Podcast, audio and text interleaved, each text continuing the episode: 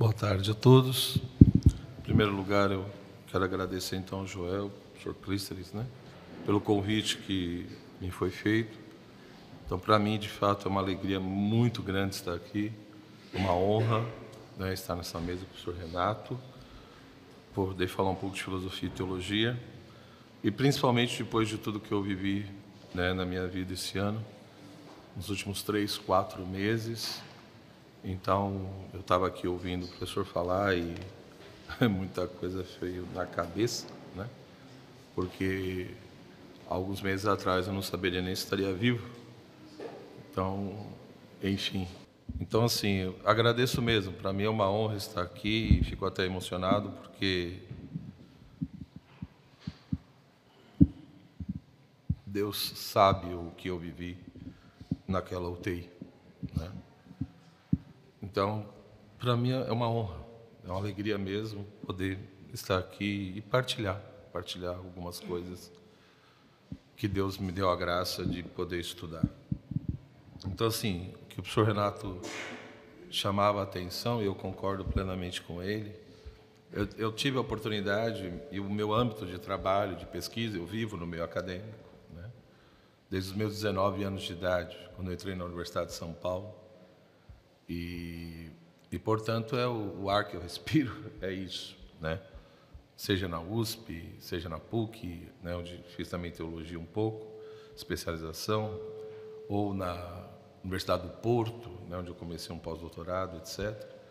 Então, enfim, essa oportunidade de viver no meio acadêmico, no meio escolar, que eu também trabalhei desde o maternal até o doutorado.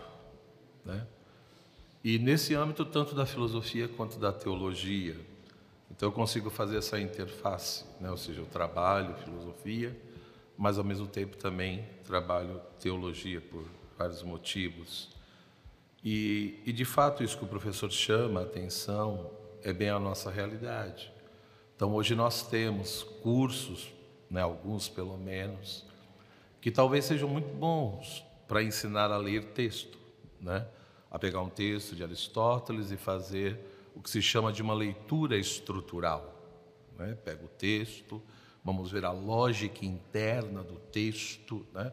mas a partir de uma estrutura que está ali, que gerou determinadas teses e que são sustentadas por determinadas estruturas argumentativas e conceitos que foram elaborados. Então, eu fui adestrado nisso, por exemplo. Eu, eu não consigo ler um texto se não for dessa forma. E eu reconheço que isso é muito benéfico, é muito interessante, do ponto de vista metodológico. Porém, quando se reduz a filosofia a isso, aí se torna um problema. Porque sempre falta o segundo passo, né? Ou seja, e é o que os alunos muitas vezes questionam. Então, Platão disse isso, Aristóteles disse isso, né? Descartes disse aquilo, Hegel disse não sei o quê, Kant disse não sei o quê, São Tomás disse isso, Agostinho disse aquilo. Tá bom. Todo mundo disse isso, mas meu Deus do céu, quem é que está mais próximo? Não digo a certeza, mas quem está mais próximo, né? Esse segundo passo é proibido, né? praticamente é proibido. Não oficialmente, oficialmente não, mas do ponto de vista prático, muitas vezes sim. Então, nós perdemos, do ponto de vista metodológico, uma coisa que eu fui descobrir depois, né, quando, você, quando você resgata, vai lá para trás, e aí nós vamos se encontrando é, professores que já existiram no Brasil que tinham isso. Tinham o quê, né, metodologicamente falando? No primeiro momento, você resgata o aspecto histórico. Vamos fazer o levantamento histórico. Ou como Foucault gostava de dizer, né? vamos fazer a gênese do conceito. Tá bom, então vamos fazer a genealogia do conceito. Apesar que eu não. O problema não é você buscar gênese, o problema é achar que o conceito só surge por causa de luta de poder. Né? É só por causa de relações de poder. Que existe uma gênese do conceito, eu concordo. Mas o conceito não surge só por causa de relações de poder, que passa pela microfísica do poder, principalmente a questão da linguagem. Por isso, essa loucura hoje de querer mexer tanto nisso. Porque é a partir dessas pressuposições. Então tá bom, vamos buscar a gênese do conceito. Então, precisa do rigor, precisa sim da precisão. Eu não posso usar, é, é muito com a palavra espírito, né? mas A coisa é complicada, ou seja, vamos lá para trás, né? Você está falando do quê? Do, do pneuma, né? Do espíritus em latim, e, e, tem significações muito distintas. Então, do que, de que nós estamos falando? Então, isso é importante do ponto de vista do rigor, da precisão, beleza? Vamos fazer então um levantamento histórico. Vamos ver o que já foi escrito e pensado sobre esse problema, sobre essa questão. Porém, tem a segunda parte, que geralmente não é feita, mas antes era feita, que é a chamada parte sistemática. Vamos fazer agora a reflexão sistemática, ou seja, vamos pegar tudo isso daí, já disseram isso, escreveram isso, beleza, mas eu digo o quê? Ou seja, eu, qual é a minha posição? Como é que eu me posiciono perante tudo isso? Então, essa reflexão sistemática, talvez é, um dos últimos a fazerem isso foi o padre Henrique de Lima Vaz. Isso não quer dizer que eu concordo com tudo que o padre Vaz é, é, dizia, principalmente quando juntava Hegel com Santo Tomás, enfim, eu acho extremamente complexo, né?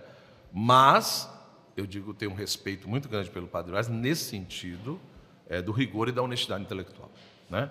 E, e, e, do rigor mesmo, era um homem assim muito simples, eu tive a oportunidade de conhecer e, e enfim, ele de fato tinha uma proposta muito clara e procurava justificar aquilo que ele pensava, né? Então, meu respeito devido a isso, né? não que eu concordasse com, com tudo, não é isso. Mas depois a coisa foi caindo. Porque, de fato, vamos ser honestos, para você ter essa postura histórica e sistemática, você tem que cultivar uma vida intelectual. E nós caímos, mesmo dentro da filosofia, no excesso, você entendeu?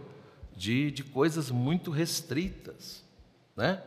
Ou seja, é, é, é hoje em dia, né, por exemplo, a pessoa faz o mestrado dela é, no livro décimo da, sei lá, da República de Platão, onde discutiu Mitier, né?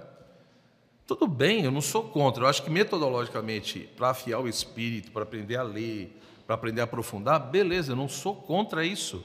A fazer um mestrado no livro décimo da República. Porém, é importante, é evidente que você tem que ler um monte de outras coisas. Você tem que ter uma visão mais ampla. Né? Mas aí você chama o cara que fez o mestrado em Platão, no livro décimo, e ele só fala sobre o livro décimo. Se você perguntar do 11, não vai, do, do sexto. Não, eu conheço o décimo. Ou senão, no máximo, ele conhece a República, não vem querer discutir o banquete. Entendeu? Não vem querer falar do Fédon, aí já está exigindo muito. Eu conheço a República. Bom, esse excesso de especialização é um grande problema. Então, eu repito, do ponto de vista metodológico, até no contexto que nós vivemos, né, a todas as crises e problemas que foram apontados aqui, eu acho que tem um ganho, eu falo por mim, como que me ajudou muito esse método estrutural. Né? Meu mestrado foi sobre o livro sétimo das Confissões de Santo Agostinho, o doutorado foi sobre as confissões, mas veja bem, eu não, não vou conversar com você só sobre as confissões, eu não vou discutir só o livro sétimo, percebe? Você quer discutir o que é de Santo Agostinho? Entendeu? Do contra-acadêmico, os tratados da graça, passando pelas cartas e os sermões, tudo bem. Se quiser puxar os Jansênios aí no meio também, como é que ele interpretou Agostinho, isso repercutiu no Pascal, sem problema nenhum. O que você quer discutir? Ou quais são as citações que São Tomás faz na Suma Teológica? Como que ele interpretou a doutrina da iluminação? Por que, que ele fez determinada crítica ali a partir da concepção de abstração em Aristóteles? Então, é outra coisa, ou seja, uma coisa é você restringir momentaneamente para você ter ganho metodológico, mas eu não posso reduzir a filosofia a isso? Meu Deus, isso não tem sentido, tá? Então, isso que o professor chama a atenção, essa falta de amor à verdade, essa, né, buscar essa coisa dos princípios, das causas, né, de buscar entender essa coisa do todo, infelizmente se perdeu muito. Ou seja, esse método estrutural acabou se tornando uma filosofia estruturalista. E aí, de fato, não tem como, porque quando você questiona, a resposta é, é a estrutura que gerou as teses né, do platonismo é uma estrutura diferente da do Aristóteles. E existe uma incompatibilidade entre as estruturas. Ou seja, eu não posso julgar uma estrutura a partir de outra estrutura. Isso já é uma predisposição, então, que o ser humano não é capaz de encontrar critérios universais. Tá bom? Mas, enfim, aí você vai dizer, professor, mas o que tudo isso tem a ver com teologia? O professor falou de filosofia. Tá. Isso vai repercutir profundamente na teologia. Profundamente. Em primeiro lugar, quando nós falamos em teologia, é importante delimitar. Que a gente fala teologia, mas é uma teologia judaica, uma teologia muçulmana, é uma teologia católica, reformada, né? Tem até faculdade de teologia do pessoal do candomblé. Então, de que nós estamos falando? Olha de novo a questão semântica. É a bendita da definição. Então, a primeira coisa, eu preciso chamar a atenção para isso. Então, nós não podemos esquecer que no início do cristianismo, até o termo, a palavra teologia, era evitada. Os cristãos não gostavam desse termo, porque eles associavam teologia com paganismo, né? ou até com mitologia. E, portanto, eles preferiam a expressão sacra doutrina, né? sagrada doutrina, etc. Depois, evidentemente, conforme o tempo foi passando, a própria igreja, o cristianismo, passa a usar esse termo e lhe dá um sentido muito específico. Mas isso no contexto mais da escolástica. Antes disso, na patrística, por isso que é muito complicado a gente falar, mas esse, por exemplo, né, esse ponto do pensamento filosófico de São Gregório de Nissa, na sua obra Criação do Homem, ou senão esse aspecto teológico do pensamento de Santo Agostinho, do ponto de vista do rigor, isso está errado, porque eles não separam. Essa é a grande questão.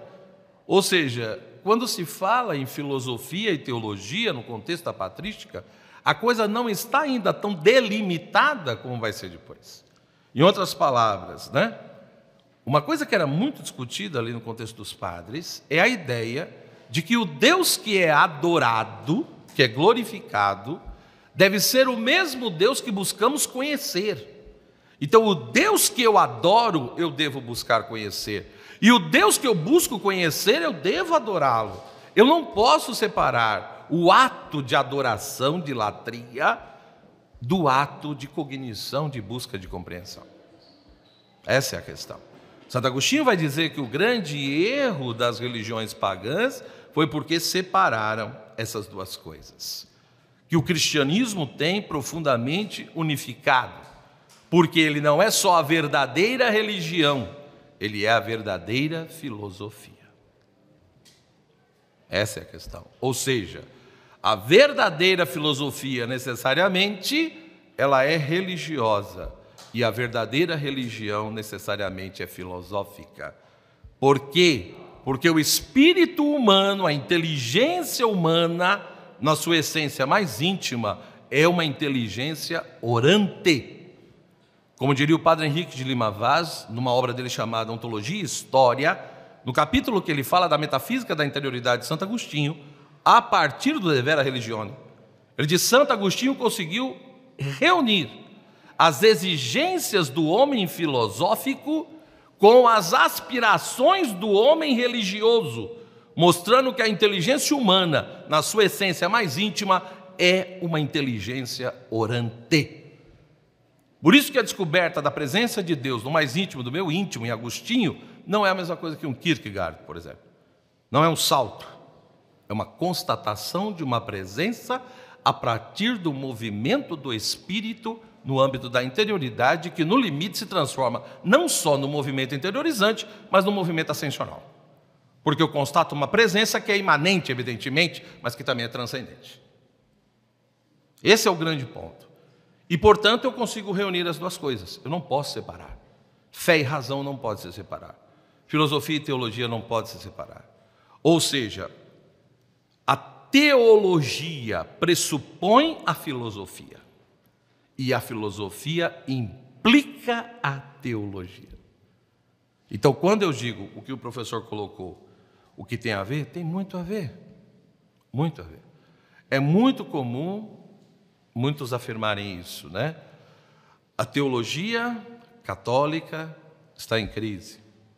Né? Então, é óbvio, falar de teologia aqui, eu estou falando da teologia do ponto de vista da fé católica. Né? Então, o que é teologia? Tá certo? É a busca da compreensão da própria fé. Então, é sim uma ciência.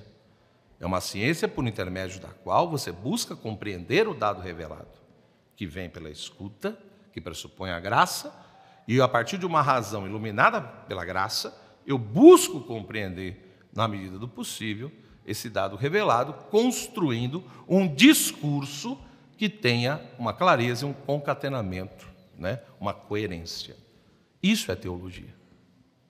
Esse falar de Deus, mas que pressupõe, antes de tudo, um falar com Deus. E aí eu diria: se a teologia está em crise, é porque, como a tradição bizantina nos lembra, os teólogos bizantinos, né, e eu tive a oportunidade, enfim, uma das coisas que eu mais estudei na minha vida foi teologia oriental, teologia bizantina, porque eu fiquei 11 anos na igreja greco-melquita, né, católica. Então, enfim, a verdadeira teologia, ela começa por ser uma teologia de joelhos. Antes de falar de Deus, eu falo com Deus. Eu cultivo o estar numa presença de Deus. Então, me parece que a primeira fonte de crise aí é que a maioria dos teólogos, hoje em dia, não rezam, não falam com Deus. Nós desenvolvemos uma teologia racionalista. Entendeu? Essa é a grande questão.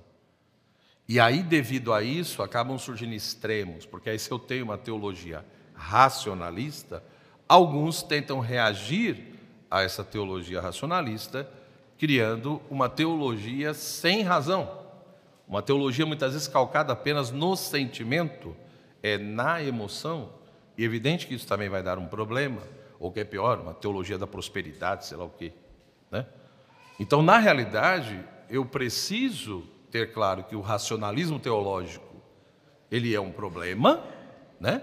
mas o caminho talvez não é deixar a razão de lado, mas compreender por que, que Santo Agostinho, Santo Tomás e tantos outros, quando falavam da fé, deixavam bem claro que a fé, né, Santo Agostinho no sermão número 7, ele diz isso, a fé é um pensar com assentimento. Se a fé é um pensar com assentimento, ou como vai dizer São Tomás, a fé é um ato do intelecto movido pela vontade, ou seja, o que interessa é que no ato de fé está implicada a presença da razão. Ou seja, por mais que eu entenda que a fé seja um dom de Deus, ela é um dom de Deus, mas é um dom que Deus dá a quem tem uma natureza racional. Ou seja, Ele não dá o dom da fé nem para pedra, nem para planta, nem para cachorro. Então isso pressupõe que ao ter o ato de fé, eu não tenho que abrir mão da minha inteligência, da minha razão, mas na realidade eu preciso me permitir ser movido pela graça. Então, nesse sentido, o ato de fé, ele é resultado de uma cooperação entre um movimento que vem de Deus e ao mesmo tempo um ato realizado pela minha vontade. Aí você vai dizer, professor, mas a graça não acaba substituindo? Não. Repito, o ato de fé é o encontro de uma cooperação. Cooperação entre um movimento que vem de Deus, que vem da graça, e ao mesmo tempo vem da vontade. Porque mesmo a vontade, sob o influxo da graça, ela não deixa de ser livre, porque ela é um bem intermediário, ela não é um bem absoluto. Então, e nem inferior, então, como é um bem intermediário, ela pode se abrir ou ela pode se fechar. Ela pode se realizar o ato de fé ou não. Mas sozinha também não dá conta, pressupõe a graça. Então, nesse sentido, nós precisamos compreender que a fé supõe a razão. Quando eu realizo o ato de crer, o ato de fé, pressupõe a presença da graça movendo a minha vontade, mas também pressupõe o uso que eu estou fazendo ali da minha razão, da minha inteligência. Esse é o primeiro ponto. Agora, se a fé pressupõe a questão da razão, a razão também, na medida em que vai se entendendo, ela compreende a necessidade da fé. Ou seja, uma razão que busca se conhecer que vai contemplando a realidade e a si mesma, ela vai vendo que ela não se autoexplica, ela não é razão de si mesma. Né? Como diria Santo Agostinho, no livro 2 do Deliber Arbítrio, ele diz: se de fato você fazer todo esse movimento do exterior para o interior, você vai ver que os, as coisas corpóreas são captadas de uma certa maneira julgada pelos meus cinco sentidos. Mas o sentido comum recebe tudo isso, o sentido interno, como ele chama, né? recebe isso que vem e também julga os sentidos externos e o que é proveniente deles. E esse trabalho do sentido interno é julgado pela razão. A razão recebe tudo isso e julga o próprio sentido interno. Mas a razão julga tudo isso a partir do quê? Ela julga tudo isso a partir da verdade que está presente no meu interior e que ela captou, porque nessa verdade subsiste determinados princípios e leis eternas. A grande questão é que a razão julga tudo a partir dessa verdade, mas ela não julga essa própria verdade. Por quê? Porque a razão, quando apreende essa verdade, ela vê que essa verdade é imutável e que ela é mutável. Ora, mas se a verdade é imutável e a razão é mutável, ora, o mutável não pode ser superior ao imutável. Portanto, ela julga tudo a partir da verdade, mas ela não julga essa própria verdade. Logo, essa verdade não é produto da razão, porque não tem como o mutável gerar o imutável. Então, se essa verdade não é produto da razão, ela julga tudo a partir dessa razão, então essa razão é superior a tudo, mas é inferior a essa, essa verdade. Nesse instante, a razão então entende a sua finitude e mutabilidade. E ao vislumbrar a sua finitude e mutabilidade, ela entende que a sua identidade não está nela mesma. A causa do seu ser e do que ela é não está nela mesma. Então a minha razão entende que a sua identidade está numa razão transcendente. Portanto, a necessidade de transcender a si própria.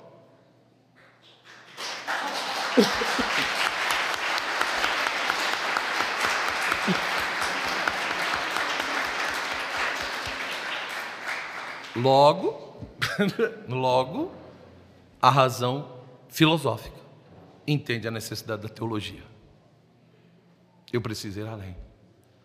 Mas ir além só no aspecto filosófico? Porque eu posso fazer uma teologia natural. Alguém vai dizer, professor, mas pode ir além da metafísica. Mas não basta. Por quê? A razão ajudou a fé. A razão possibilitou o ato da fé, toda aquela história. Mas a fé também ajuda a razão. E como que a fé ajuda a razão? Ampliando os horizontes da razão. Mostrando para a razão que a realidade não se reduz àquilo que ela capta e é capaz de compreender.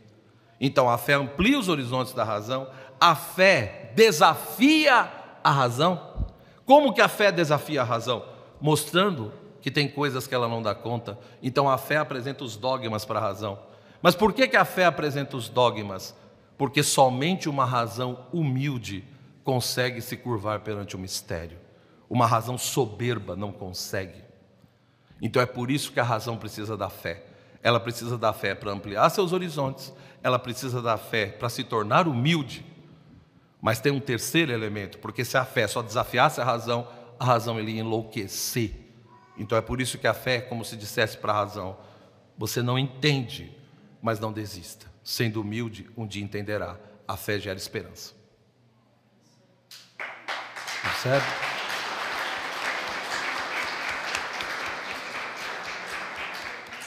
Isso posto, isso posto, eu acho que aí a gente consegue entender por que, que os medievais faziam a árvore do saber. Ou seja, se você, para finalizar, se você me perguntasse, professor, por que, que a teologia está em crise? Por que, que hoje as pessoas fazem mais ciência da religião do que teologia? Confundem teologia com ciência da religião. Os cursos de teologia católica viraram ciência da religião, onde você estuda o fenômeno religioso do ponto de vista da metodologia científica e acabou. Né? Eu lembro uma vez com um rapaz perguntando é, é, como é que o senhor prova? Tava, me prova que Maria sempre foi virgem? Me prova que a, a, a escritura foi inspirada? O que o senhor diz? Eu digo que você está na sala errada. Você entrou na sala errada. Eu também dou aula de filosofia, vai na outra próxima lá, muda de turma, porque lá não vamos discutir a razoabilidade disso. Agora aqui supõe-se que você tem fé. Ou seja, eu creio que Maria foi virgem antes e depois. O que significa isso? Bom, aí vamos discutir. Agora, se não tem fé, eu não tenho essa capacidade de dar fé para você. Eu não, não tenho. Existem os preâmbulos da fé, mas é em outra sala. Aí é em outra sala, para preparar. Então eu finalizaria dizendo isso: você tem sim a árvore do saber, o trivium, o quadrivium, que vão desenvolver as potencialidades naturais, aonde te encaminham para a filosofia.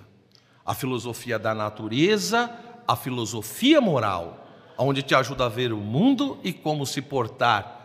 E isso te leva à metafísica que te aponta o verdadeiro, o bom e o belo. E junto com as virtudes purificam a tua alma. Esse é o verdadeiro caminho, mas só isso basta? Não. Eu preciso da rainha.